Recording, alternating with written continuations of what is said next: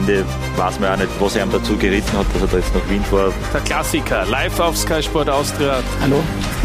bei Salzburg gibt es ja diese Fragezeichen. Das ist eines meiner Hauptthemen. Dann lassen wir mal das Fragezeichen. Ne? Jetzt haben sie ein Dreivierteljahr oder mehr wie ein Dreivierteljahr propagiert, wir wollen Fußball spielen. Kommunikativ kann man das hundertprozentig auch anders lösen. Da gibt es jetzt leider zahlreiche Beispiele, wo es Probleme gibt. Dann muss ich leider sagen, dann hat er keine Ahnung. Ich nehme es, wie es kommt.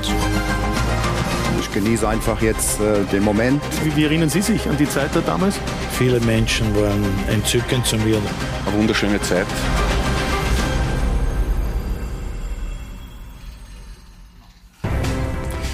Einen wunderschönen guten Abend. Ich begrüße Sie zu einer neuen Ausgabe von Talk und Tore. Ich freue mich sehr, dass Sie mit dabei sind, dass Sie das Wochenende mit uns ausklingen lassen. Ich freue mich, dass wir wie immer das lange Fußballwochenende oder generell die lange Fußballwoche auf Sky mit Ihnen gemeinsam bei unserer Talkrunde ausklingen lassen dürfen. Ich freue mich sehr, Ihnen heute die drei Herren vorstellen zu dürfen, die heute zu Gast sind. Zum einen den WSG-Trainer Thomas Silberberger.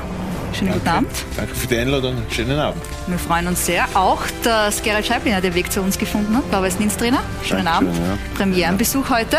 Ja, so ist es. Und erstmals zu Gast, auch hier bei uns im Studio. Na, genau. Unser Kommentator Philipp Patrina. Schönen guten Abend auch an dich. Grüß mich. genau, das ist deine, deine, wie soll man, dein Signature Move, würde man sagen, aber eigentlich deine Signature Begrüßung. Grüß mich. Schön, dass, wie gesagt, Sie auch Sie dabei sind. Sie können wie immer Fragen stellen und wir werden die einfließen lassen. Und Pippo, ich darf mit dir gleich beginnen. Du hast ja eine intensive Woche auch ja. hinter dir. Zum einen oui, oui. Champions League in Paris, heute schon Sturm gegen Wien Austria kommentiert in der Konferenz und das jetzt quasi noch als, als Zugabe oder als krönender Abschluss.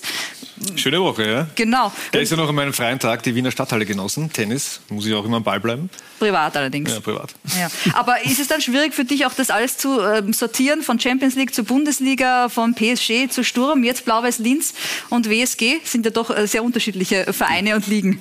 Irgendwie schon, aber hat alles seinen Reiz und seine Brisanz. Ist eigentlich nicht schwierig, wenn ich ehrlich bin. Ja. Also bin zwar gerne natürlich in der Champions League unterwegs, aber auch gerne in der Bundesliga und das ist gar nicht gelogen. Ich finde beides irgendwie cool. Ja, und für die Trainer ist es vielleicht auch mal ganz nett, man hört die Kommentatoren ja meistens nur, wenn man sich dann am nächsten Tag wahrscheinlich das Spiel anhört und denkt sich, was redet der eigentlich äh, für interessante Dinge, ähm, das Gesicht auch mal dazu zu sehen. Ja, ja. Ne? Den Philipp habe ich im Sommer in Istanbul beim Champions League Finale kennengelernt. Seitdem kennen wir uns und schätzen uns noch mehr. Ich habe davor schon viele fachkundige Kommentare geschätzt, aber jetzt habe ich A, das Gesicht dazu und B, habe ich ihn kennengelernt und es war darf ich sagen, es war ein lustiger Abend. Ja, vor allem ähm, sind Sie auch mitverantwortlich, dass wir die Herren wieder zurückbekommen haben, oder? Ich habe ja gehört, ähm, ohne, ohne Geld Abendessen gegangen und da musste ein WSG-Trainer dann aushelfen. Stimmt das? Ja, das hat mich extrem verwundert bei Sky. Da waren vier Leute für Sky und kein einziger hat ein Bargeld eingesteckt gehabt. Oder so viel Bargeld wie wir konsumiert haben damals. Und dann habe ich gesagt, ja, ich übernehme die Zeche, aber ich, ich, möchte dann schon das Geld retour haben, weil es war doch eine angenehme, angenehme Rechnung, muss ich sagen, oder eine hohe Rechnung, aber sie haben dann anstandslos die nächsten Tage überwiesen, weil ich habe dann gesagt, was ist, Herz ist irgendwann einmal etwas Krei und jetzt hört man es eh, aber sie haben alle bezahlt, die Jungs. Ja.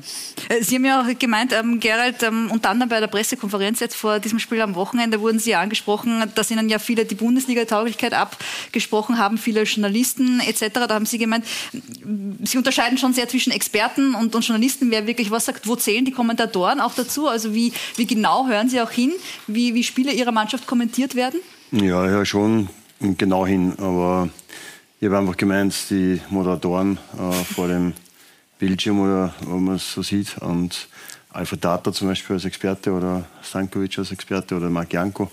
Da unterscheide ich schon, erwarte mir da äh, andere Aussagen oder unterschiedliche Aussagen und von dem her ähm, so ist ich gemeint. Ja, Sie haben ja heute einen Wien-Ausflug mit Ihren äh, Kindern genossen. Wie viel Zeit bleibt grundsätzlich noch für äh, exklusive Familienzeit jetzt als Bundesliga-Trainer? Ja, es ist so nicht recht viel anders in der zweiten Liga. Ich denke, ähm, Zeit kann man sich selbst einteilen als Trainer. Es ist natürlich viel Arbeit. Äh, aber ich schaue schon immer, dass ich auch Zeit für die Family habe. Und wenn man es mit einem Fußballspiel verbinden kann, ist es eigentlich optimal.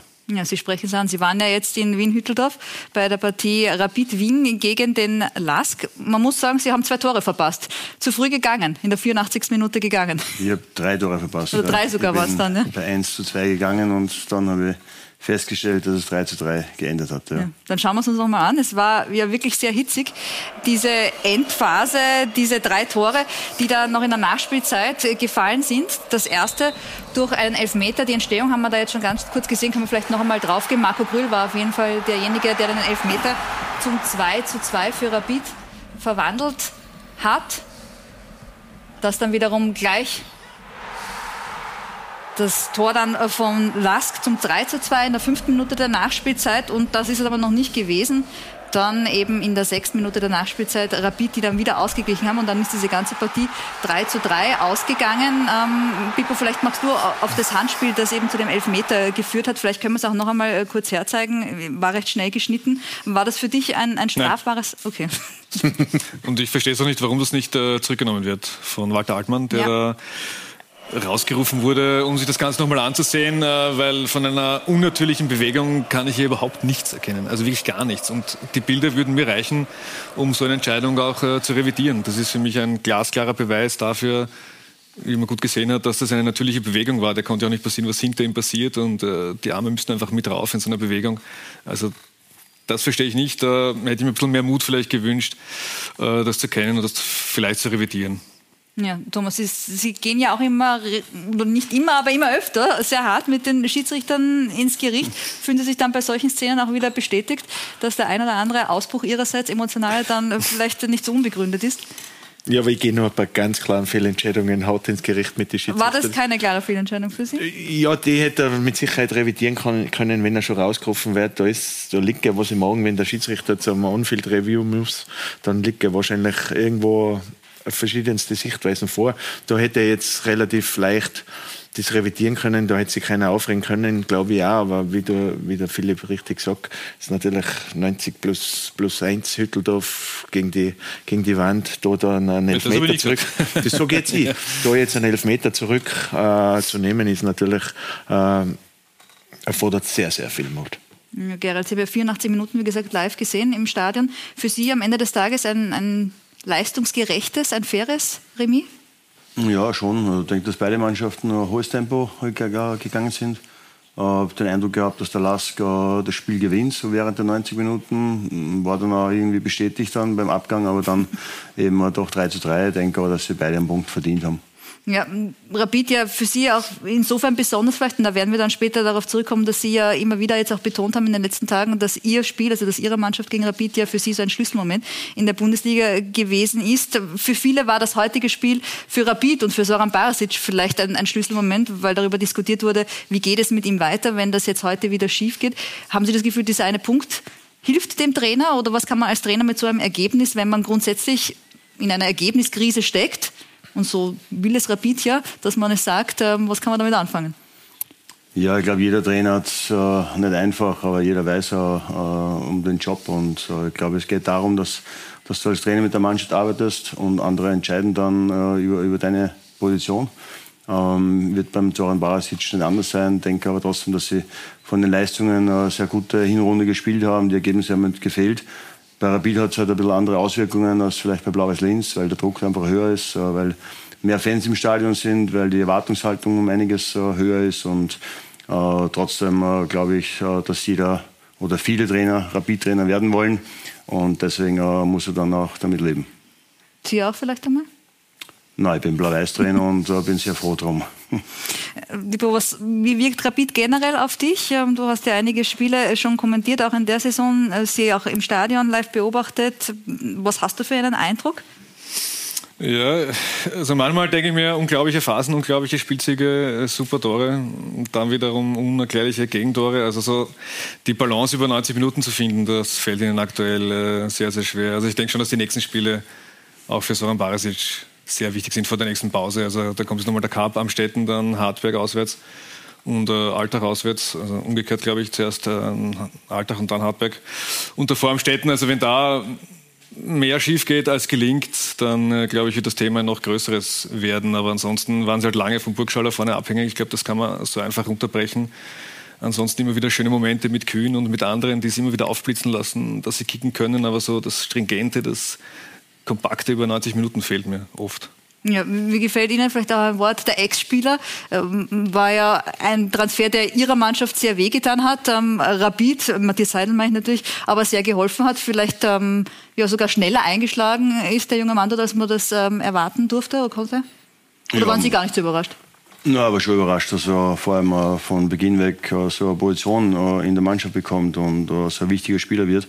Freut mich natürlich riesig für ihn, weil er einfach ein Top-Spieler ist, unglaublich ehrgeizig ist und ja, freut mich, dass er noch so einen Weg macht von Blau-Weiß zu Rapid und jetzt denke ich ja, äh, mittlerweile ja äh, schon ein paar Mal beim Team dabei war. Äh, und ja, hat er heute wieder super Leistung gebracht. wenn die Abschlüsse dann noch besser funktioniert hätten, dann hätte er halt wieder ein oder zwei Assists gehabt und ja, macht einen tollen Weg. Gibt es noch Kontakt äh, mit dem Spieler der, oder mit Spielern, die weggegangen sind? Also folgt man die noch länger und äh, gratuliert ihnen zum ersten Einsatz, zu, ja, zum ersten Tor? Und auf jeden Fall. Äh, wir haben doch äh, zwei Jahre zusammengearbeitet. Sein Bruder spielt immer noch bei mir. Also sind schon immer mit der Familie äh, eng verbunden. Also eine tolle Familie.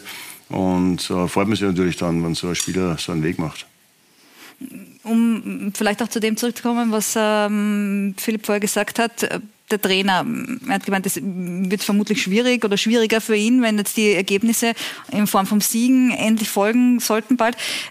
Wird für Sie, Thomas Silber, ich meine, ich weiß, Ihnen ist das ja völlig fremd, eine Trainerdiskussion, die gibt es ja quasi bei der WSG nicht.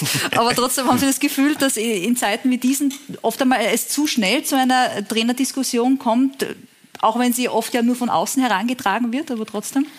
Ja, es wird ja fast immer nur von außen eingetragen, weil die Erwartungshaltung bei großen Vereinen größer ist. Der, der, der mediale Druck wird groß. Social Media ist ein Riesenthema, die Fans sind ein Riesenthema.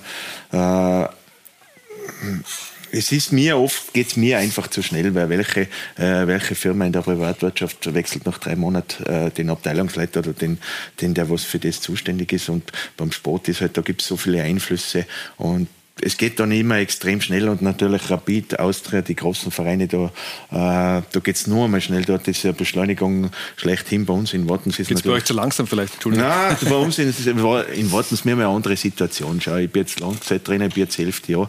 Für uns ist es auch wir arbeiten jetzt elf Jahre zusammen, der Stefan Kröck, die Diana und ich. Für uns ist es ja unser Dreier Lebenswerk. So, so muss man es äh, sehen irgendwo. Natürlich darf ich nicht unendlich lang verlieren, das ist mir auch klar, aber die Zündschnur ist definitiv viel eine viel, viel längere. Und es gibt schon auch Szenarien in Wattens, dass irgendwann einmal ein neuer Trainer kommt, das ist auch ganz klar. Aber da meinen ja viele, dass der Verein quasi den Bach runtergeht. Also wenn eine von diesen drei Säulen wegbricht. Ja, das heißt immer, glaube ich jetzt auch nicht unbedingt, aber faktisch schon. Äh, wir wissen ja selber in Wattens, wir sind jetzt Fünfte in der, in der Bundesliga.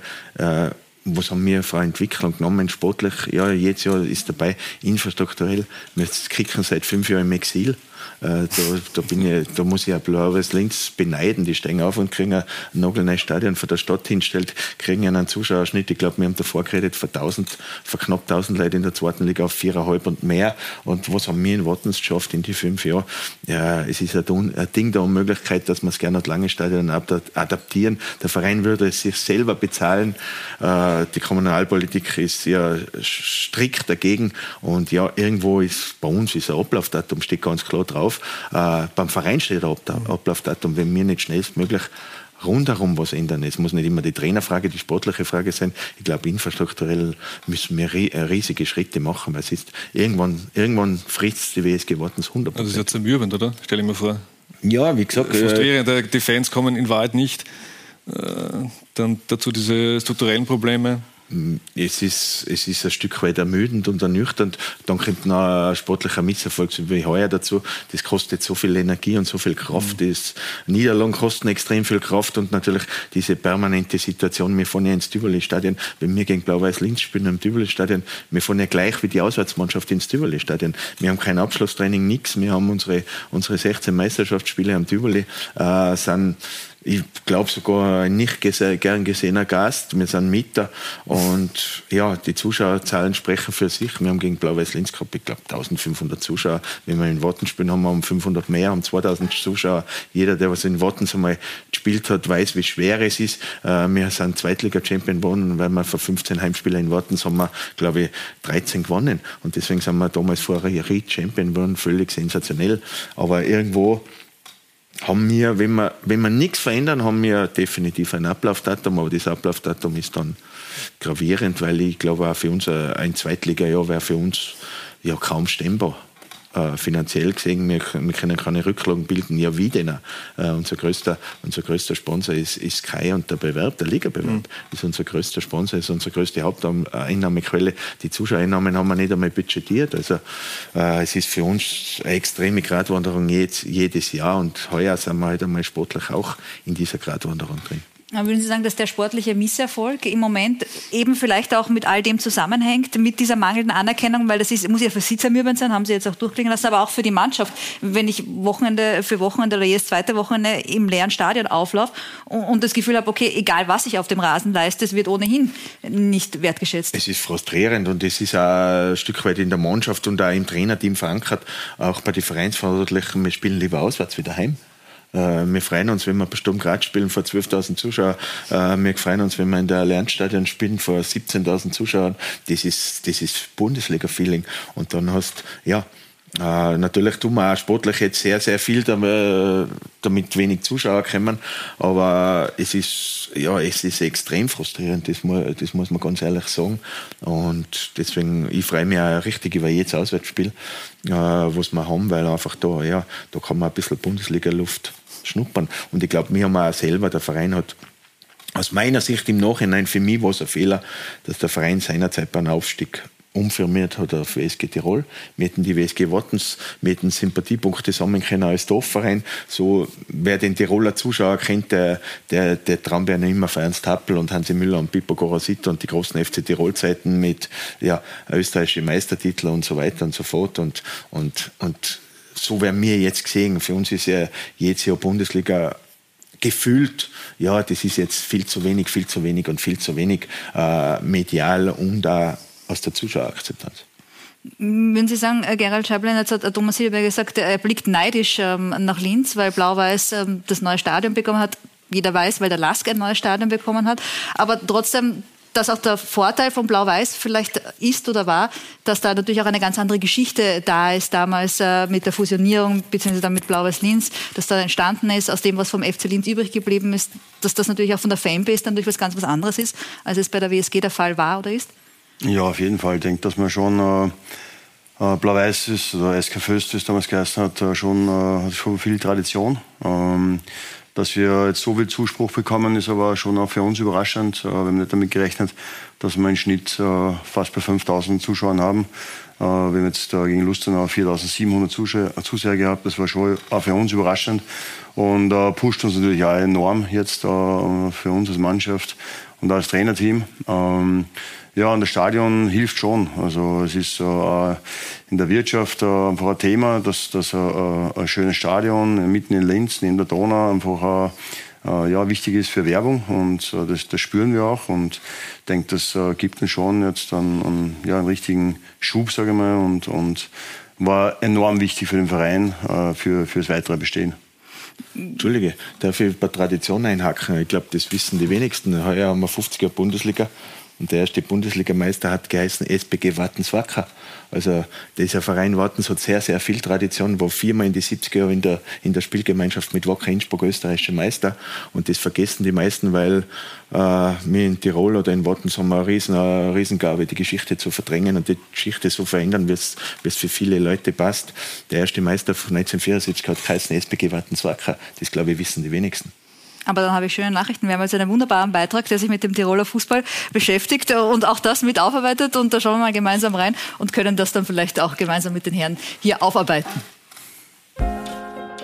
Vergangene Woche. Es ist einer dieser Tage, an denen der Föhn durchs Inntal bläst. Aber Aufwind für den Tiroler Profifußball hat der Südwind nicht im Gepäck. Die sportlichen Gipfel weit entfernt, wenn die Legende Wacker zwar lebt, aber außerhalb des Bundeslandes völlig bedeutungslos ist in den letzten 40, 50 Jahren. Da hat es im Grunde in Tirol, was Profifußball betroffen hat, nur den FC Wacker gegeben.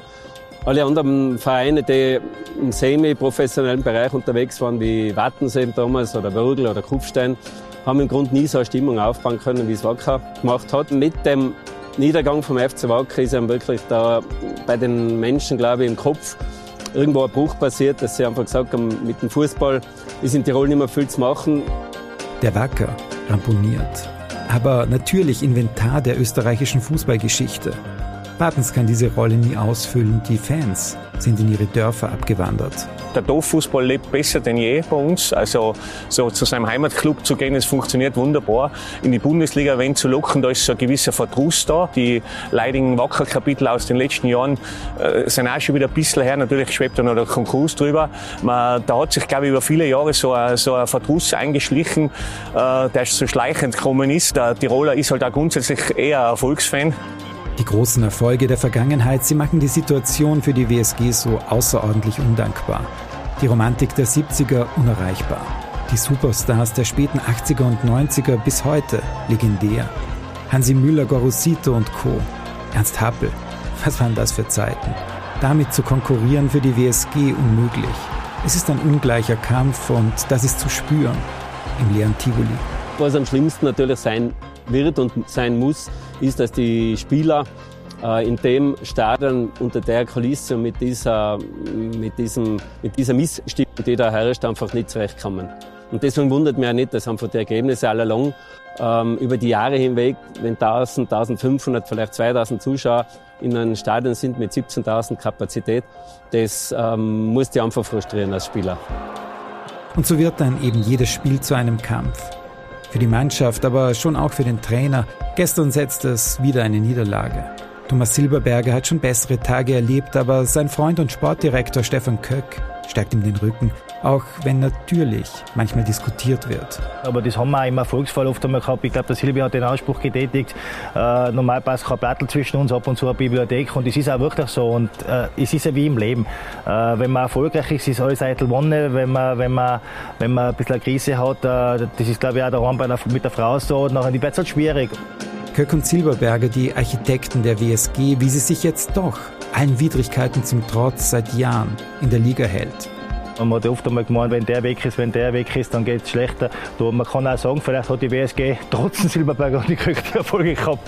Glaube ich zwar jetzt auch nicht, also ohne dass ich eitel bin, aber äh, ich glaube es nicht. Ich glaube schon, dass wir, dass wir einen Anteil äh, oder einen Beitrag geleistet haben, dass wir dort sein. Aber ja, es ist immer hypothetisch. Man kann die Medaille hat immer zwei Seiten. Also man kann ja sagen, okay, wenn, wenn die zwei nicht da gewesen wären, äh, vielleicht hat das zwei andere sogar besser gemacht. Aber ja, äh, wir haben mit dem Verein äh, tolle Erlebnisse, wir haben tolle Erfolge gefeiert gefeiert. Äh, wir sind heute am Ende unserer Reise. Die WSG ohne Silberberger, kaum vorstellbar. Er hat bei mir gespielt in Vögel. Er war äh, vor keine Ahnung wie viele Jahren ähm, sehr engagierter Spieler, motivierter Spieler, hat es dann mal von Vögel aus geschafft, in die Bundesliga zu kommen. Und er ist Fußball begeistert. Und das, das frustriert, was jetzt abläuft, kann ich sehr gut nachvollziehen es ist für ihn wirklich eine wilde Situation, weil er jetzt über viele Jahre hinweg den Verein äh, nach oben gebracht hat, oben gehalten hat und ähm, in, in dem Verein viel bewirkt hat. Und jetzt einfach sieht, dass nichts mehr weitergeht und diese, dieser Stillstand bzw.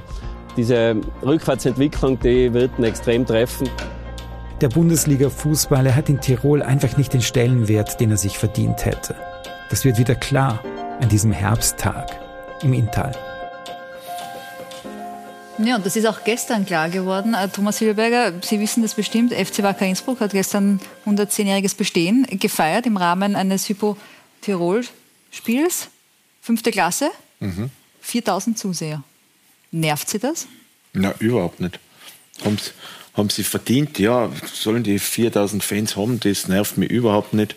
Äh, da, da mittlerweile gibt's keine Verbindung mehr zwischen Wattens und, und Wacker Innsbruck. Es hat eine tolle Verbindung in die 70er Jahre gegeben, aber hat auch damals 2002 den Konkurs aufgefangen als WSG Wattens. Man war eigentlich, man war eigentlich immer, hat sich dann freiwillig wieder zurückgezogen. Also, ja, ähm, am Ende des Tages, äh, 4000 Zuschauer finde ich, finde ich eine beeindruckende Zahl für ein Fünftligaspiel. Äh, ist ein Traditionsverein, braucht man nicht reden. Äh, es gibt viele Traditionsvereine, äh, wo halt Wacker Innsbruck in, der letzten Jahr, in den letzten Jahren oder Jahrzehnt oft im Weg gestanden ist, ist die Tradition. Jetzt mit einem Investor aus Amerika, so wie es jetzt ausschaut, sind sie auf dem richtigen Weg. Wobei ich glaube schon, dass der Wacker relativ schnell wieder in der zweiten Liga andockt und dann, dann werden wir sehen, wie weit das fortschreiten kann. Aber ich mache mir jetzt keine Gedanken darüber, ob wir jetzt einen Konkurrenten in Tirol haben oder nicht. Wir sind in der Bundesliga und sollten uns mit Bundesliga-Fußball befassen und mit unseren Bundesliga-Gegner. Und auf die Dorfplätze gehe ich schon lange nicht mehr schauen, weil äh, was da auf die Dorfplätze abgeht, das, das ist nicht mein Fußballverständnis, was da verbal oft auf, auf Dorfplätze abgeht. Das, das will ich mir gar nicht zu, zumuten. Aber Thomas Silberberger nicht mal Lust, äh, Woche für Woche, also bei Heimspielen zumindest, vor einem großen Publikum zu spielen, vor 10.000 Leuten zu spielen.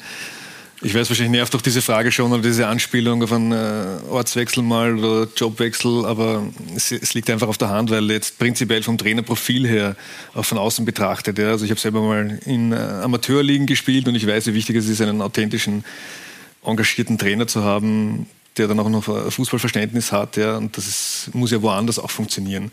Also ich verstehe eigentlich nicht, warum es nicht zumindest nach außen hin viele Angebote gibt, auch von Top 5 Vereinen in Österreich. Ja, die Frage Oder hat sie gegeben? Und, äh, die Frage kann ich auch relativ schnell erklären. Äh, ich bin ja nie am Markt. Ja. Das kommt ja noch dazu. Ich bin nie am Markt, habe hab in Wirklichkeit kein Management oder verfolge das nicht aktiv. Äh, deswegen habe ich mir eigentlich nie Gedanken gemacht. Die Frage ist, kann ein Thomas Silberberger woanders funktionieren? Ja, wieso und, nicht? Ne? Ja, man wird sehen, du hast das Richtige gesagt, authentisch und ich habe auch für mich ganz klar gesagt, ich trete an den Tag als Wartenstrainer zurück, wenn ich mich gegenüber der Mannschaft verstellen muss. Wenn ich dann plötzlich ja, einen 5 Meter Fehlpass schönreden anfange, dann ist für mich das Signal ganz klar, jetzt muss ich mich verstellen, dass ich die Mannschaft noch erreiche. Und das ist aktuell in meinem Fall nicht der Fall, definitiv nicht. Aber wenn es der Fall ist, dann bin ich der Erste, was die Reißleine zieht. Wenn ich mich verstellen muss, dass ich nicht mehr authentisch sein kann, dann muss ich die Reißleine ziehen. Aber es ist nicht unmöglich, dass Thomas Silberberger mal in Wien zum Beispiel arbeitet. Außerdem, was heißt nicht der Markt? Ich meine, angeblich gibt es ja keinen Vertrag in schriftlicher Form, oder? Man kann ja auch abgeworben ja, aber, werden. Ja, aber das weiß ja auch keiner. Also das, da jetzt müsstest du aktiv sein. Jetzt weiß natürlich mehr. Du, wenn, dann muss jetzt passieren, äh, oder die nächsten Jahre ist klar. Ich bin jetzt auch heuer 50 Jahre alt, wenn ich bin ja nicht, ich bin ja nicht ewig äh, will ich ja nicht Trainer sein, das ist auch klar. Die Frage ist, funktioniert der Thomas Silberberger woanders? Funktioniert der Thomas Silberberger bei Rapid oder ist ja wurscht, wo bei der Wiener Austria der Druck ist ungemein höher, gleich wie das Rapid-Shirt für jeden Spieler äh, andere Gewichtskategorie ist, wie bei Blau-Weiß Linz oder bei der WSG Tirol, das ist auch klar, so ist auch als Trainer da sein.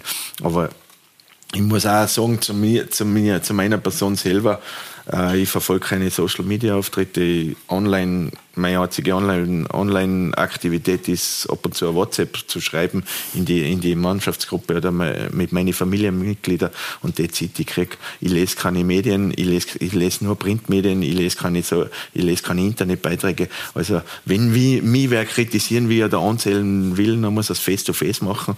Und deswegen habe ich da relativ ein entspanntes Verhältnis dem gegenüber, Trainerkritik, Trainer in der Kritik zu sein und kurz vor einem Abschluss zu sein.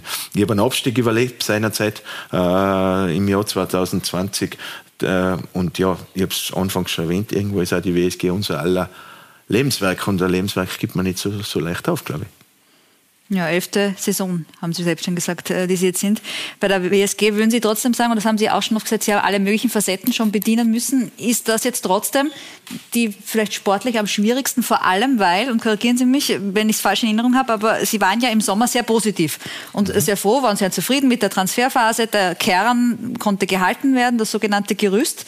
Und eigentlich sind Sie ja, recht froh in diese Saison gegangen und jetzt stehen Sie bei insgesamt neun Niederlagen in zwölf Spielen. Also ist das mitunter die schwierigste Phase bis dann? Nein, ist definitiv nicht. Äh, wir haben viel schwierigere Phasen gehabt seinerzeit wie mit dem, mit dem Gips auf der Ersatzbank, wo, wo wir diese zehn Spieltage innerhalb von fünf Wochen nach der Corona-Pandemie äh, absolvieren müssen. Da war der Druck enorm, da waren wir auch schon in der, in der Abstiegsgruppe nach der Punkteerhöhung. Äh, wir nehmen, ich nehme jetzt die Situation an, wir haben nach zwölf Spieltage fünf Punkte, definitiv viel zu wenig. Die Situation ist bescheiden, so will ich es einmal sagen. Ich nehme die an, ich werde keine Parolen ausgeben, ich werde keine Floskeln ausgeben. Äh, Fakt ist, es, sind, es gibt nur 20 Spieltage.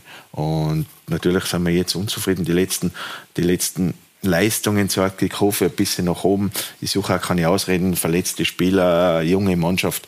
Das interessiert mich also nicht, diese Ausreden zu bedienen. Fakt ist, wir liefern aktuell nicht und das ist meine Aufgabe, zu liefern. Ich kann mich erinnern, vor einem Jahr bin ich da gesetzt, das ist genau ein Jahr her. Da haben wir überwintert auf Platz 4, glaube ich, mit 24 Punkten. Da habe ich dann dieser eingespielt von Valentino Müller. Der hat dann gesagt, der Trainer ist zu 90 Prozent für den Erfolg verantwortlich. Jetzt sage ich, der Trainer ist zu 90 Prozent für den Misserfolg verantwortlich. Nimm mir auf meine Kappe Gruppen. Und ich bin aber felsenfest von meiner Arbeit über, überzeugt und deswegen äh, sehe die Lage noch nicht bedrohlich, auf keinen Fall. Wir sind zwar jetzt schon in der Bälle ein bisschen abgerissen, das muss ich zugeben. Wir wollen den bis Winter jetzt einfach diesen Abstand zu verkürzen. Und vielleicht sind wir heuer einmal nutzen, ist ja der Punktehalbierung. Die letzten drei Jahre waren wir immer benachteiligt durch die Punktehalbierung, weil wir relativ eine stabile Hinrunde hinkriegt haben. Und dann die, und die Vergangenheit zeigt gar, es ist noch nie eine Mannschaft am 12. Spieltag abgestiegen. Äh, ich glaube, der früheste Abstieg war seinerzeit St. Pölten drei Spieltage vor Schluss. Wir haben die bescheidenen Zahlen und Sie müssen jetzt kurz wegschauen. Thomas Hilberger mal zusammengefasst auf einer Grafiktafel, wie die WSG im Moment dasteht. Also neun der ersten zwölf Bundesligaspiele verloren. Das ist erstmals der Fall. Dann eben nur fünf Punkte. Dann sind 17 Niederlagen im Jahr 2023 in der Bundesliga und in keinem der letzten 20 Bundesligaspiele konnte die WSG zu Null spielen. Und eine dieser neun Niederlagen, Gerald Scheibliner, haben Sie ja dem äh, Verein der Mannschaft von Thomas Silberberger zugefügt, vielleicht als gegnerischer Trainer. Wo haben Sie da auch in der Analyse schon davor die Problemfelder bei der WSG im Moment äh, gesehen, wo Sie gesagt haben, ja, da müssen wir ansetzen, um am Ende des Tages dann drei Punkte mitzunehmen?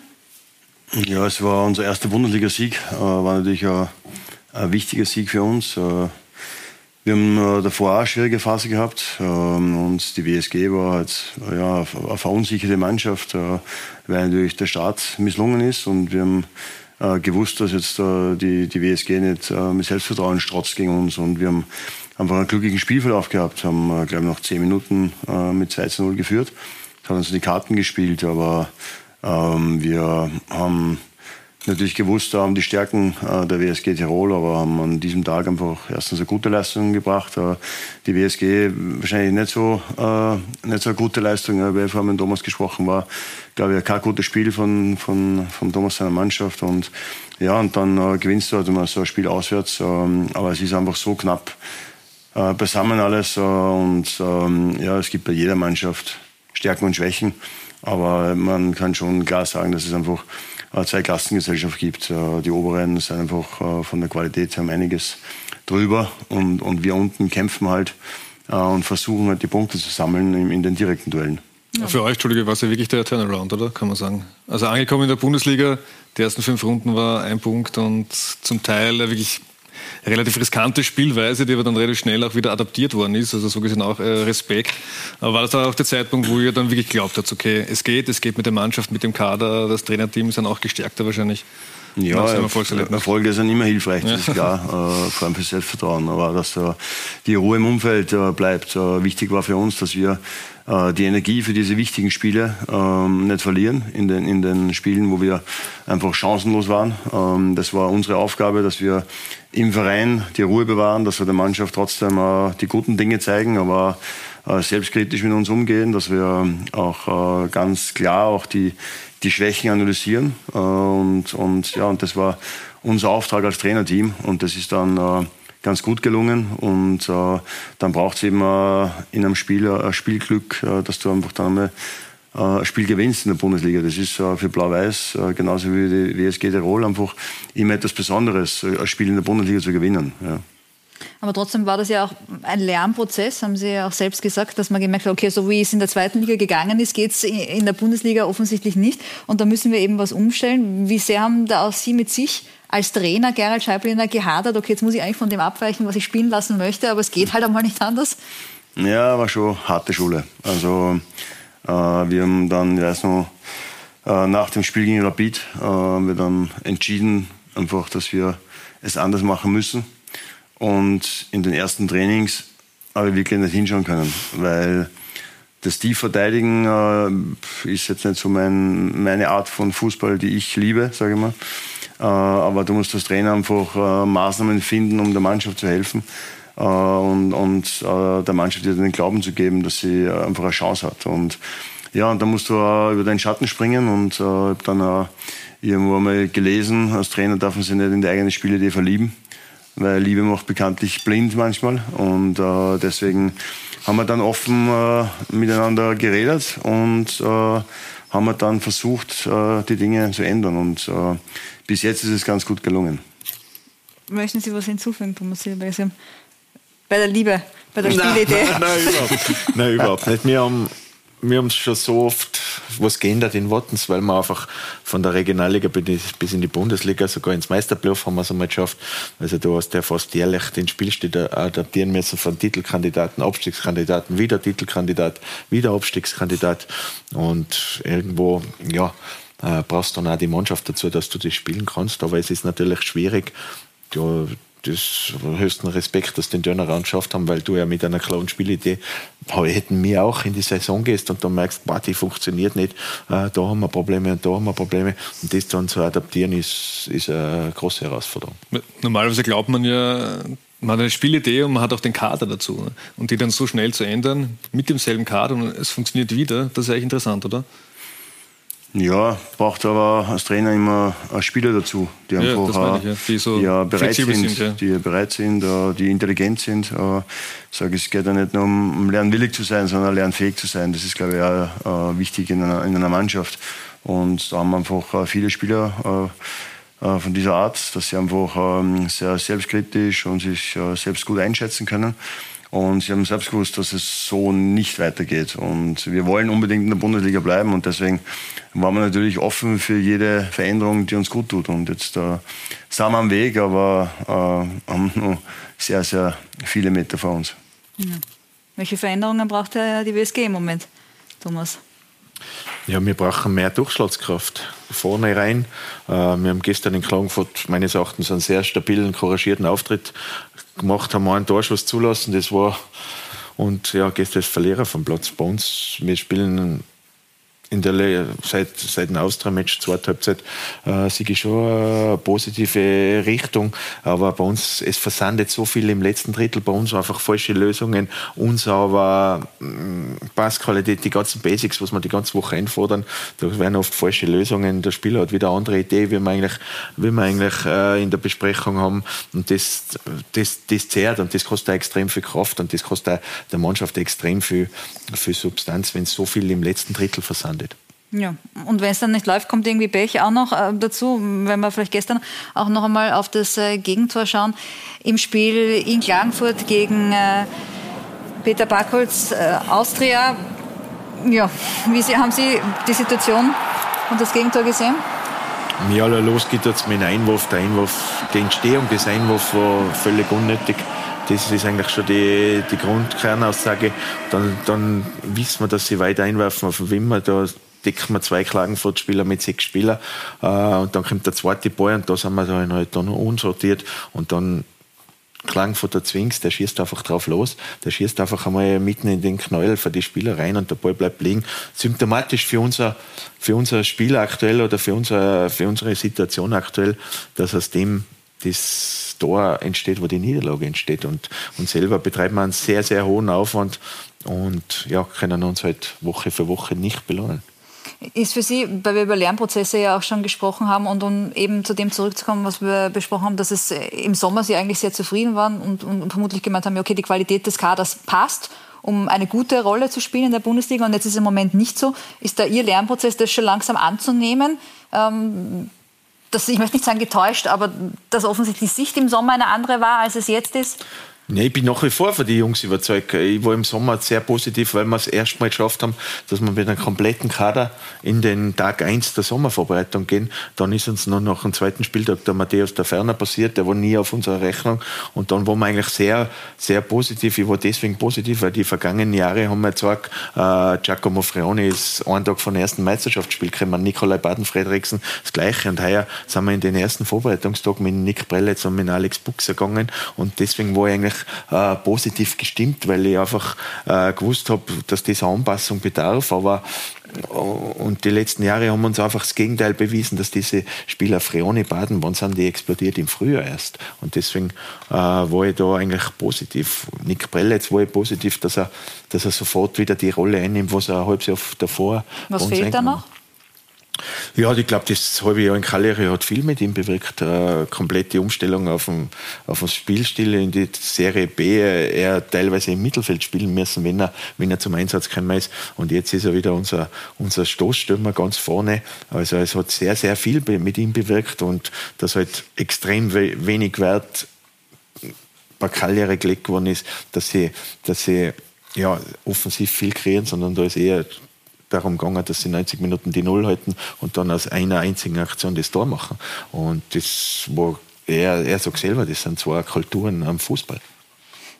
Stefan Köck kam ja auch vor in, in diesem Beitrag und die Beziehung äh, zwischen Ihnen beiden. Wie lang ist denn auch schon die Wunschliste, die er bekommen hat äh, für das Wintertransferfenster? Die ist nicht sehr, sehr lang. Äh, wir dicken ja komplett ähnlich wir stehen ja mit dem Budget auch irgendwo am, am Limit. Äh, damit wir im Winter was verändern können, äh, müssen wir jetzt erst Spieler abgeben.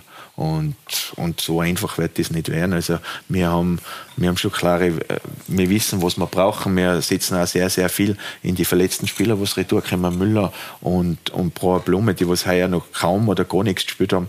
Und deswegen sind wir schon noch geduldig, aber wir wissen schon, wo wir einen Hebel ansetzen müssen.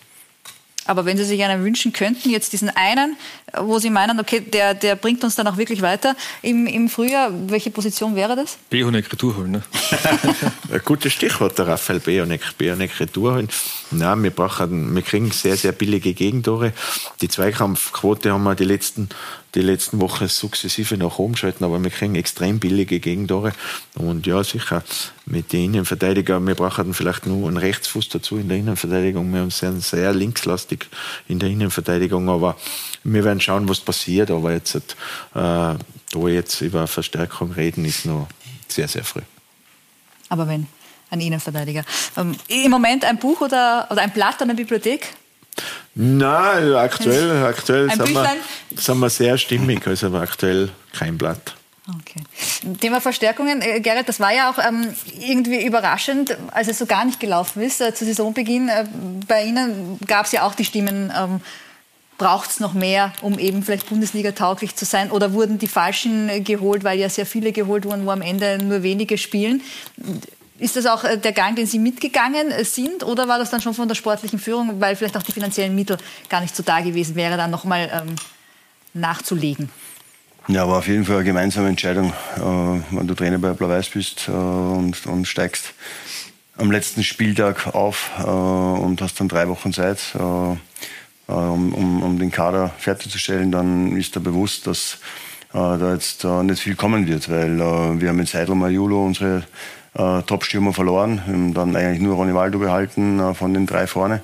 Das heißt, äh, wir sind eigentlich äh, schwächer als in der zweiten Liga gestartet vom, von der Kaderstärke her und wir haben dann wieder versucht, äh, junge Spieler äh, zu holen, die wieder bei uns die Plattform bekommen, dass sie weiterentwickeln, so wie Conor Noss zum Beispiel. Haben wir versucht, dass wir mit Dobras, äh, Haudum Spieler holen, die den Verein schon gekannt haben, die schon Bundesliga-Erfahrung haben. Und ja, das, das waren so unsere Transfers und wir sind nach wie vor äh, zufrieden. Und ich habe immer gesagt, es bringt nichts, wenn wir jetzt einen Spieler holen, äh, weil den Spieler, den gibt es nicht, der uns dann so weiterhilft, dass wir Spiele gewinnen, sondern wir müssen mit der Mannschaft einfach äh, arbeiten und, und weiterarbeiten. Und äh, ja, das haben wir gemacht. Und ich glaube, in so einer Phase ist es auch wichtig, äh, Sicherheit zu geben und, und dann jetzt vielleicht nur einen zusätzlichen Spieler äh, zu holen und, und der, dem Kader, der zur Verfügung steht, dann vielleicht äh, irgendwie dann die Qualität abzusprechen äh, nach, nach fünf Wochen. Äh, das haben wir äh, wirklich aus, aus tiefster Überzeugung gemacht und ja, es hat sich ausgezahlt. Ich, ich kenne die Mannschaft schon sehr lange und, und die Spieler und weiß, was sie zu leisten imstande sind und ich weiß die Charaktere und von dem her, ja, ähm, dass es dann so eine Wende nimmt, äh, das haben wir wahrscheinlich jetzt nach fünf Spieltagen selbst nicht geglaubt. Wir sind jetzt froh drüber, aber wir haben schon gewusst, äh, dass unsere Spiele noch kommen. Mich würde der mentale Aspekt irgendwo interessieren, weil es ja das erste Bundesliga-Jahr für Sie als Cheftrainer am Anfang ja gar nicht gelaufen. Natürlich ein anderer medialer Druck, der da auch auf Sie persönlich zukommt. Das wird ja ein bisschen unterschätzt, diese ganze Geschichte. Was macht doch der Kopf? Wie geht man damit um? Wie gut schlaft man? Also selbst bei mir in meinem Beruf, ja, wenn ich ein äh, besonderes Spiel habe, dann denke ich schon sehr oft dran. Das beschäftigt mich. Also ich weiß nicht, wie das bei dir ist, aber das ist schon irgendwie auch intensiv und anstrengend für den Kopf und für den äh, Trainer, der jetzt neu in der Bundesliga ist, muss es ja noch viel ärger sein als bei uns. Ist in unserem Job, wie stecken Sie das weg oder arbeitet man da irgendwie dran? Hat man da Unterstützung, die Familie vielleicht oder Freunde? Ja, also. Weil Sie machen ja sehr ruhigen, ja. coolen Eindruck, aber wahrscheinlich prasselt nicht alles ab. Na, auf keinen Fall. Ich bin natürlich, aber ich habe das Glück, dass ich äh, gute Freunde habe, äh, mit denen ich mich austausche, aber nicht erst in der Bundesliga, das war auch schon davor so. Und ich bin ja schon 16 Jahre Trainer, äh, vielleicht wenn es jetzt äh, in den unteren Ligen war und, und, und oft in, in, in, den Amateurligen, aber auch da äh, gibt es schwere Phasen und schwierige Phasen, durch die man muss als Trainer. Aber cooles Trainerteam, wir, sind, wir gehen oft miteinander um und Blau-Weiß hat auch im Vorjahr bewiesen, dass man Ruhe bewahrt, weil wir können nur bestehen, wenn, man, wenn wir Ruhe im Verein haben. Und da, aus dieser Phase haben wir extrem viel mitgenommen als Mannschaft.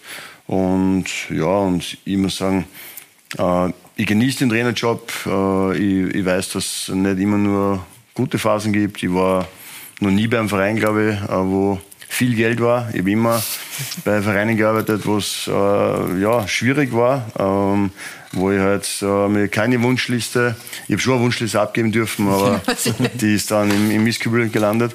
Äh, und ja, und so, so ist halt äh, das Trainerleben. Und äh, ich, ich habe jetzt äh, erste Jahr Bundesliga, das ist ja eine super Erfahrung.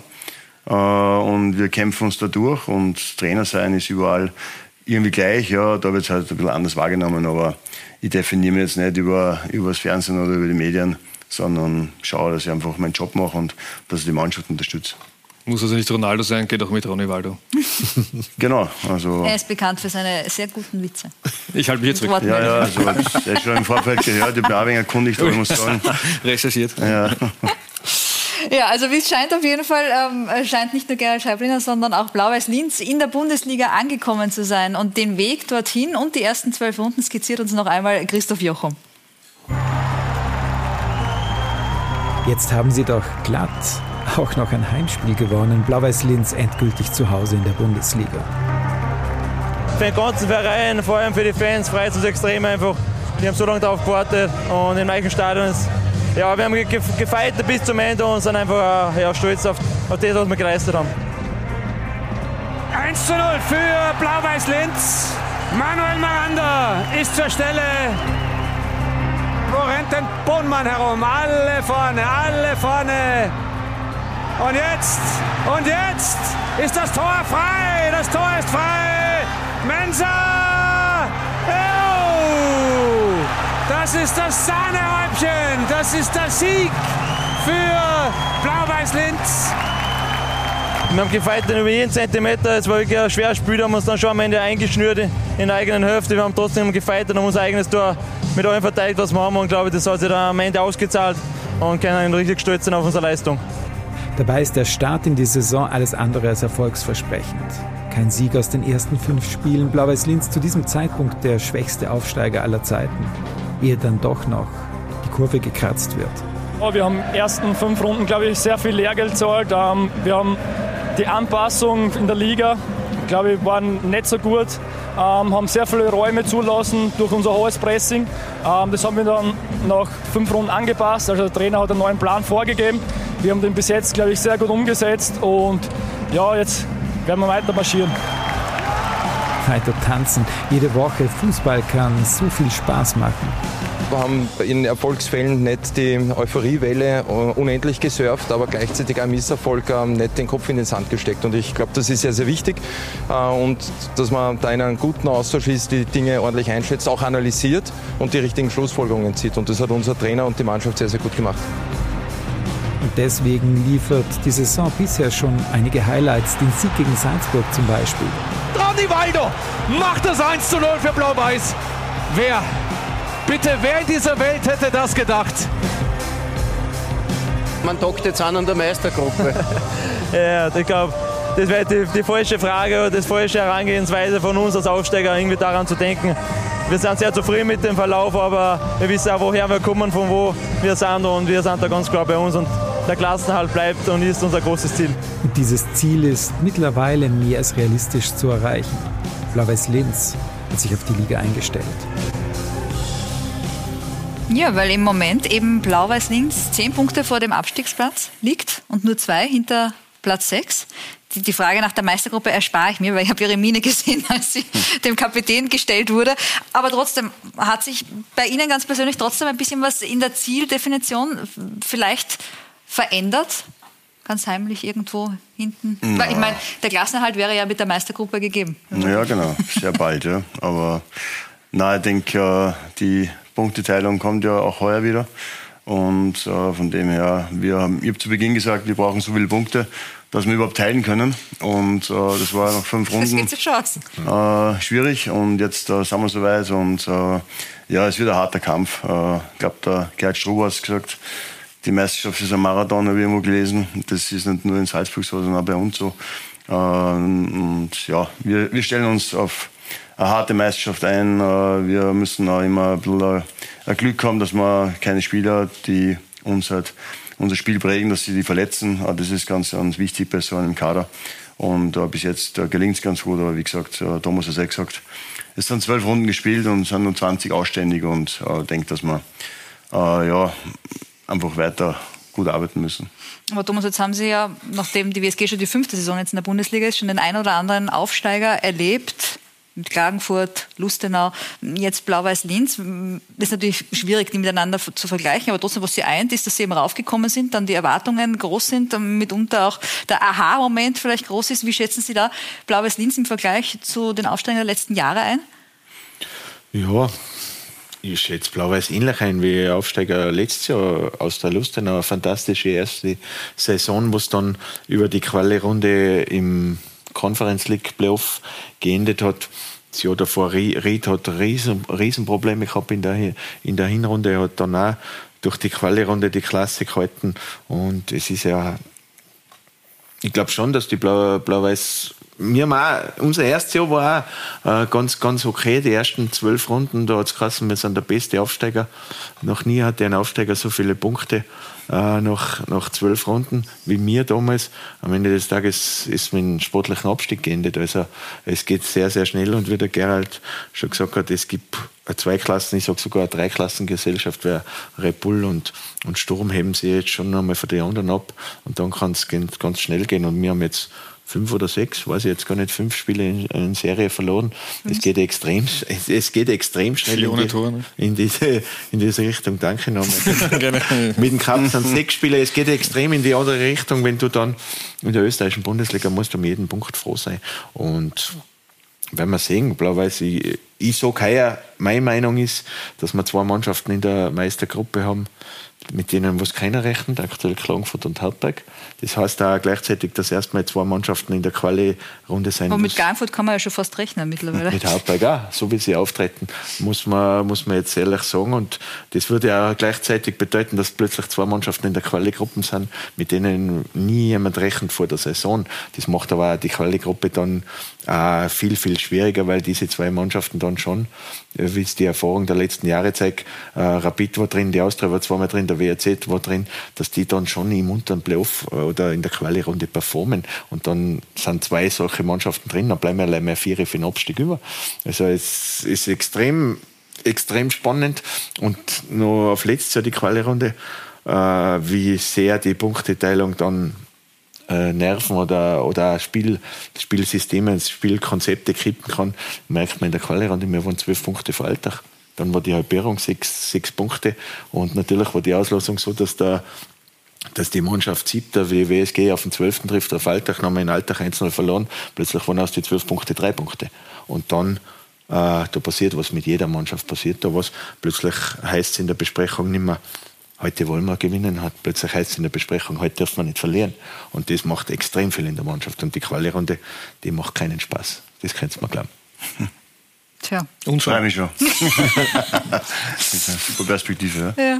Wolltest du sagen? Ja, uns schon, habe ich gesagt. Also Ach so, ja. Für die ja als, als objektiver ja. Zuseher ist es dann mitunter spannend, aber äh, ändert dann natürlich auch wieder was an der Spielweise. Wie Thomas Hilberg gesagt hat, da kommt es halt eben dann nicht darauf an, schön zu spielen, sondern ähm, möglichst wenig Gegentore zu bekommen. Darauf angesprochen, weil wir Ihre Spielweise ja auch schon diskutiert haben, die sich verändert hat. Ähm, haben Sie sich da eigentlich ein, ein Ende dieser Stabilitätsphase festgelegt, dass Sie sagen, okay, ab dieser Punkteanzahl dürfen wir dann wieder ein bisschen so spielen, wie ich es eigentlich gern hätte, oder?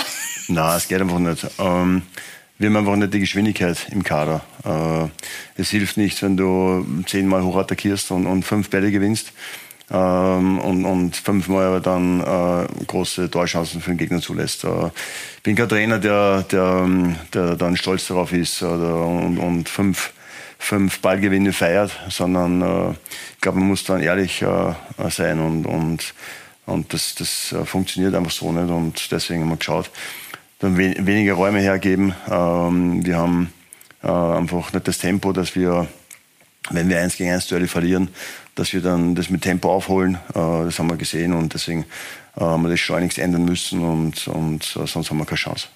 Diese Kaderzusammenstellung, da gibt es ja auch äh, unterschiedliche Aussagen. Ich kann mich erinnern, wir durften ja miteinander sprechen am Tage des Aufstieges. Ja, da, da, haben Sie uns ja erklärt, dass eh zweigleisig geplant wurde. Jetzt mhm. waren Sie ja mal, glaube ich, zu Gast im, im Audiobeweis bei uns und, mhm. und, und, da kam dann irgendwie raus, es war dann doch recht stressig, in drei Wochen den Kader zusammenzustellen. Also wie war es denn jetzt schlussendlich? Ja, wir haben äh, in der zweiten Liga haben wir auswärts in, in St. Pölten gewonnen. Da haben wir dann, waren wir schon sehr zuversichtlich, äh, dass wir das schaffen. Äh, haben wir dann schon beschäftigt äh, mit, mit Bundesliga, erster Liga. Äh, dann haben wir gegen Horn verloren. Dann haben wir uns wieder mehr mit der zweiten Liga beschäftigt und kannst dann überhaupt keinen Vertrag abschließen. Und es war dann äh, schwierig, auch mit den eigenen Spielern, wenn du nie weißt, wo du spielst. Und dann haben wir dann am letzten Spiel dann den den Aufstieg noch fixiert und ja, dann waren wir immer vier Tage im, im Delirium, sage ich mal. Und, ähm, Was ist da passiert? Und ja, es war Flughöhe, äh, Mallorca. Ah. Und ja, und dann kommst du zurück und äh, dann wird die Zeit schon knapp. Ähm, aber wie gesagt, wir haben äh, das Beste rausgeholt und äh, den Kern der Mannschaft ohnehin äh, vertraglich gebunden gehabt. Und deswegen äh, ja, sind wir schon sehr zufrieden jetzt. Dann wollen wir einen dazuholen, der auch im Delirium vermutlich gewesen ist damals. Vier Tage, ähm, kleine Überraschung hoffentlich für Sie. Oder, oder er hat er hat's verraten, da sehen wir ihn schon, den damaligen Sportdirektor des Aufsteiger Blaues Linz, Dino Wawa. Schönen guten Abend. Hallo, schönen guten Abend in die Runde. Dino, wie war es denn jetzt damals, diese vier Tage? Trainer kann sich nicht mehr so viel erinnern. Wie viel wurde der Kader geplant oder, oder danach erst oder davor? Oder?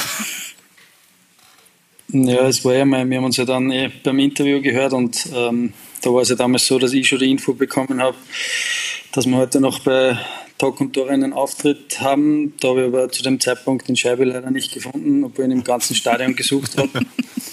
ähm, wollte ihm noch warnen und wollte sagen, er soll ein bisschen äh, sich bremsen, weil wir, wir werden noch bei Tag und Tore zugeschaltet, aber ich habe ihn leider nicht gefunden. Ja, aber es, hat, äh, es, war trotzdem sehr nett, mit, mit Ihnen beiden ähm, zu plaudern. Ja, Tino, aus der Ferne betrachtet, ähm, wie sich Blau-Weiß-Linz äh, im Moment präsentiert in der Bundesliga und Sie sind ja, das darf ich äh, so sagen, gemeinsam mit Gerald Scheibleiner der Architekt dieser Meistermannschaft äh, gewesen und ein Großteil ist ja mitgegangen. Wie beurteilen Sie im Moment den Auftritt? Ja, ich glaube, eine sehr gute Lernkurve einfach. Ja. Es hat, es hat man immer gesagt, dass es wahrscheinlich eine Zeit lang dauert, bis sie sich adaptieren an die Bundesliga. Das ist dann doch eine andere Qualität wie in der zweiten Liga. Aber ich glaube, wenn man jetzt die letzten Wochen so beobachtet, ähm, wie sie ja das umgestellt haben und ähm, das zeigt ja von einer extremen Lernkurve sowohl vom Trainerteam als auch von der Mannschaft und ähm, wenn ich die Mannschaft jetzt so spielen sehe, dann mache ich mir überhaupt keine Sorgen, dass die Mannschaft nicht die Liga hält. Und dass diese Lernkurve so steil ist, hätten Sie das der Mannschaft zugetraut? Ehrlich gesagt schon. Also da bin ich ja der, der gleichen Meinung, wie es der Gerald auch schon vorher gesagt hat. Ich glaube, da haben wir auch von den gewissen Experten ein bisschen zu früh geschossen. Äh, gleich mal die Bundesliga-Tauglichkeit äh, ja, abgesprochen. Aber ich kenne die Mannschaft, äh, wie gesagt, auch sehr gut und habe gewusst, dass sie immer sehr lernfähig war und habe gewusst, dass sie auch diese Hürde meistern wird. Hat sie das, auch wenn Sie mittlerweile jetzt Sportdirektor beim SKN sind, und da kommen wir dann auch noch ähm, später dazu, auch geärgert, dass dann solche Sachen gesagt und geschrieben wurden über diese Mannschaft, die ja auch zum gewissen Teil auch noch Ihre Mannschaft vermutlich auch ein Herzensprojekt gewesen ist?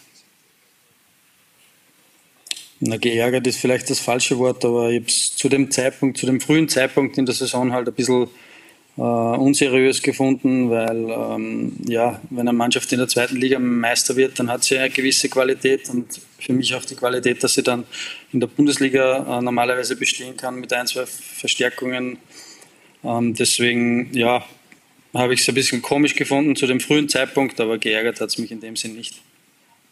Ja, Gerhard Scheibliner, der wirkte immer ähm, sehr ruhig, sehr besonnen, blieb auch sehr ruhig äh, zu Beginn. beide lächeln. Bin ich jetzt gespannt.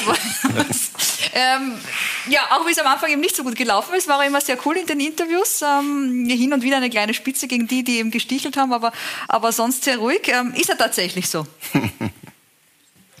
Ja, das ist immer so ein bisschen ein Running Gag zwischen uns, weil ich kenne den, den Scheibe schon sehr lange und kenne ihn, glaube ich, sehr gut und er, hat dann irgendwann in einer Besprechung mal äh, mit mir mit dem Co-Trainer gesagt, dass er eigentlich grundsätzlich ein ruhiger Mensch ist und dann haben wir halt ein bisschen lachen müssen, weil wir ihn natürlich auch anders können. Also ähm, ich glaube, er hat schon beide Seiten, also er kann die Mannschaft auf diese und auf diese Art anpacken und ich glaube, das zeichnet ihn auch aus. Was muss man denn tun, dass er auch nicht nur vor der Mannschaft, sondern nach, nach außen hin vielleicht einmal nicht so cool wirken, dass es einmal durchgeht. Oder ist das fast unmöglich? Nein, es ist nicht unmöglich, aber ich habe es ja schon einmal gesagt, ich glaube nicht, dass es äh, äh, die, die Situation hergibt, äh, vor der Kamera da irgendwie auszuzucken. Ich denke, ähm, man ist ja äh, trotzdem auch ein Vorbild und, und äh, ich glaube schon, dass es äh, wichtig ist, dass man sich auch ordentlich benimmt und funktioniert nicht, nicht, nicht immer. Aber äh, es soll funktionieren und ich glaube, man kann sich immer gut vorbereiten auf Interviews oder auf, ähm, auf äh, ja, Gespräche. Und von dem her denke ich, ist es schon die Aufgabe des Trainers, äh, ja, einfach sich so zu präsentieren, äh, wie es vielleicht auch dann der Club will und äh, wie man wahrgenommen werden will, äh, weil ähm, es soll kein Theater sein. Und und der Thomas schon sagt, ich glaube, wichtig ist, dass man authentisch ist und, ähm, und alles zu seinem Zeitpunkt.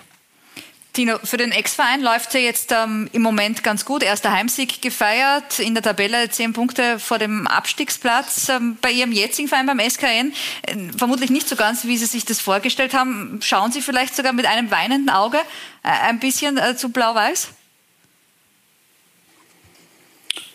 Na, nicht wirklich. Natürlich werde ich das auch oft gefragt. Ähm, jetzt, äh, wo es bei mir eben gerade nicht so gut läuft und bei Blau-Weiß läuft es jetzt wieder sehr gut, aber ich habe mich ja damals bewusst für diesen neuen Weg entschieden und hatte für mich halt auch damals äh, keine andere Möglichkeit, als den, für mich damals so zu entscheiden, wie ich es dann gemacht habe.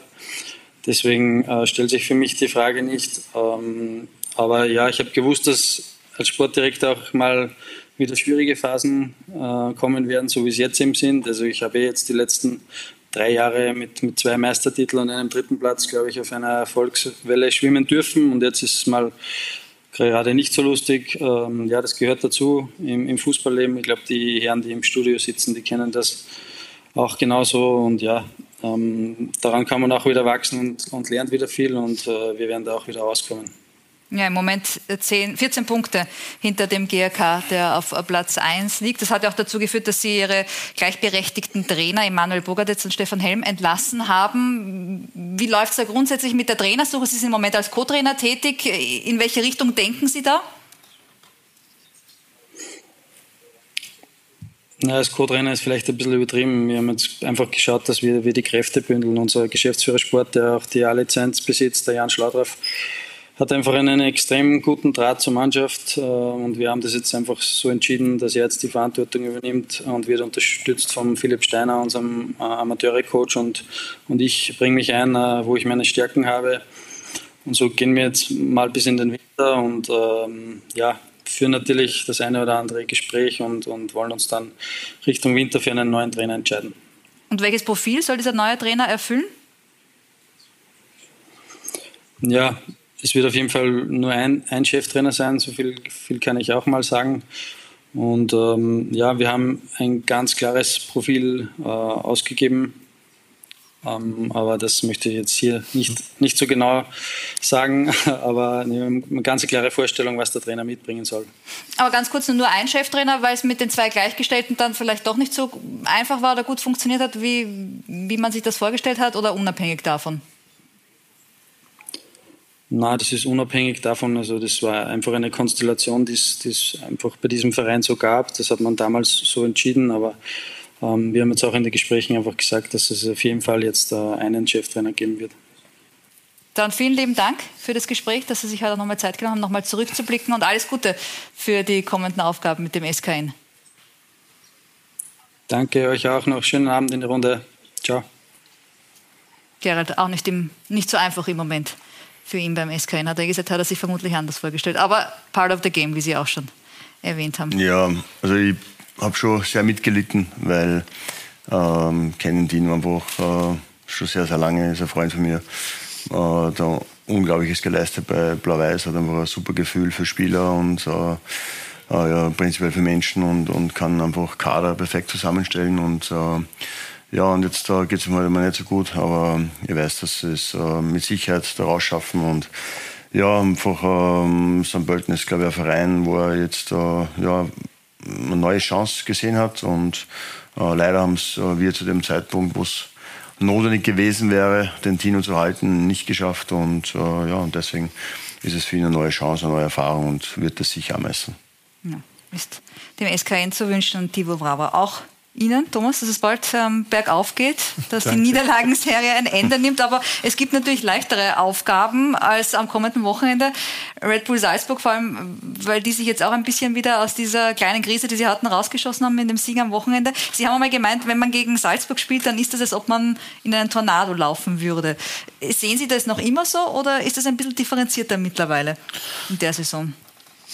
Nein, ich sehe das immer noch so. Red Bull ist äh, trotzdem, dass sie jetzt nur Zweiter sind, spielen in der Champions League, ist die unangefochtene Nummer eins in Österreich, äh, hat extreme Qualität und äh, ja, jetzt ist am Samstag ist Red Bull vor der Brust. Wir haben keine Chance, das wissen wir eh und diese keine Chance wollen wir nutzen. Und wir haben schon einmal geschafft, äh, in der Meistergruppe Red Bull zu schlagen. Seinerzeit haben wir gegen Jesse Marsch 3-2 gewonnen, aber dass es schwierig ist, äh, das ist uns schon bewusst. Und da habe ich eine coole Anekdote, ich habe es eh an Gerald davor gesagt. Wir haben das erste Mal, wenn wir in der Bundesliga gegen Red Bull haben wir gespielt, in Salzburg draußen. Und da haben sie zwei Tage später oder drei Tage später haben sie gegen Liverpool um den Einzug ins Achtelfinale spielen müssen mit Haaland und so weiter. Und ja, Matchplan ausgefasst und nach vier Minuten haben wir schon zweimal die Tormelodie gehört, plus einmal Abseits. Und dann will ich aufstehen, also es ist 2-0 für Red Bull und will ich aufstehen, dann schreit der Stefan Fenton, Alter, bleib sitzen, das wird vorstellig. und dann bin ich die 90 Minuten draußen gesetzt. Das ist noch, bei 5-0 haben sie dann aufgehört, Fußball spielen, da haben sie noch komplett durch, durchgewechselt, weil sie ja am Dienstag gegen Liverpool dann gespielt haben. Äh, das ist so eine lustige Anekdote auch von unserer Zusammenarbeit und, äh, am Tag, und äh, nur, fast nur lustig ist am Tag davor. Das war am, ich glaube am 8. Dezember was und wir haben im Büro einen Adventkalender gehabt und dann hat er gesagt, schau Trainer für die am 8. 8. Dezember darfst du auf der, da hat er mir zwei Kopftabletten reingelegt in den Adventkalender. Also wir haben sehr wohl gewusst, was auf uns zukommt, aber das sind, das sind auch so Geschichten, wo sind Stefan und mich extrem zusammenschweißen. Über das können wir herzhaft lachen und äh, ich glaube, er hat auch nichts dagegen, dass ich das jetzt so erzähle, aber es hat sich tatsächlich so zugetragen. Ich habe keine Kaffeetabletten gebraucht. Ja, wollte sagen, man kann vielleicht Tipps von Gerald Scheiblehner. Einen Tag danach ähm, dann schon noch. Ja. äh, Delirium. Ja, weil Blaues Linz da sehr geglückt ist, der Sieg. Und es gibt ja wieder Champions League in der Woche danach. Also hoffentlich ist das kein schlechtes Omen, äh, sondern vielleicht ein gutes Zeichen. Wer weiß, vielleicht wird ja rotiert. Ähm, auf Sie warten zwei Spieler diese Woche. Cup gegen Altach und dann Bundesliga gegen Hartberg. Was ist die schwierigere Aufgabe? Ja, beides äh, sehr, sehr schwierig. Äh, wir haben jetzt äh, wirklich eine Reisewoche, äh, dürfen drei Tage in Vorarlberg sein, dann fahren wir kurz nach Linz, dann fahren wir weiter nach Hartberg. Auch neu für uns, ja, aber äh, es sind, sind Ferien und äh, als Familienvater äh, wünscht man sich das natürlich, ja, dass man dann genau in den Ferien fünf Tage weg ist. Äh, aber das ist der Job und ja, wir schauen natürlich, dass wir das positiv gestalten. Wenn wir schon drei Tage wegfahren, dann schauen wir schon, dass wir aufsteigen. Und ja, Hartberg äh, brauchen wir, glaube ich, nicht mehr erwähnen, äh, was die für Saison spielen. Ähm, einfach eine Top-Herausforderung. War unser erster Punkt in der Bundesliga, war Spektakel 3-3. Jetzt schauen wir halt, dass es ein bisschen weniger Spektakel wird und vielleicht können wir da was mitnehmen.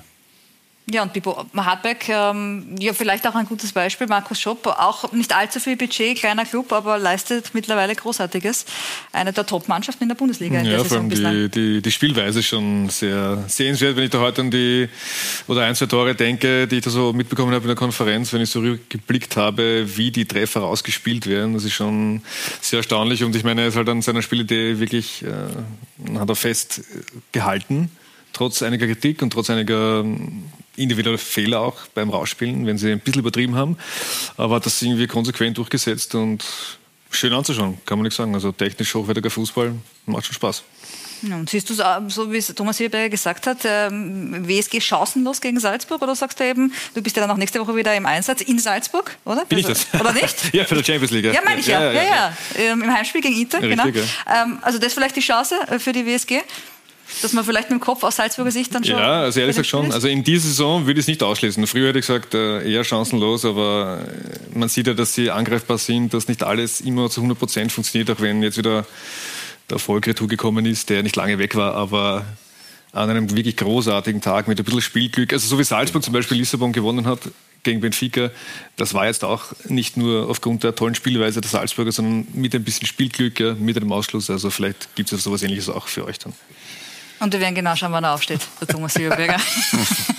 Vielen lieben Dank an die Herren, war eine sehr angenehme Runde. Danke, Danke. für äh, den Besuch. Hoffe, auch Sie hatten einen schönen Fußballabend noch mit uns. Machen Sie es gut, schlafen Sie gut und bis hoffentlich bald.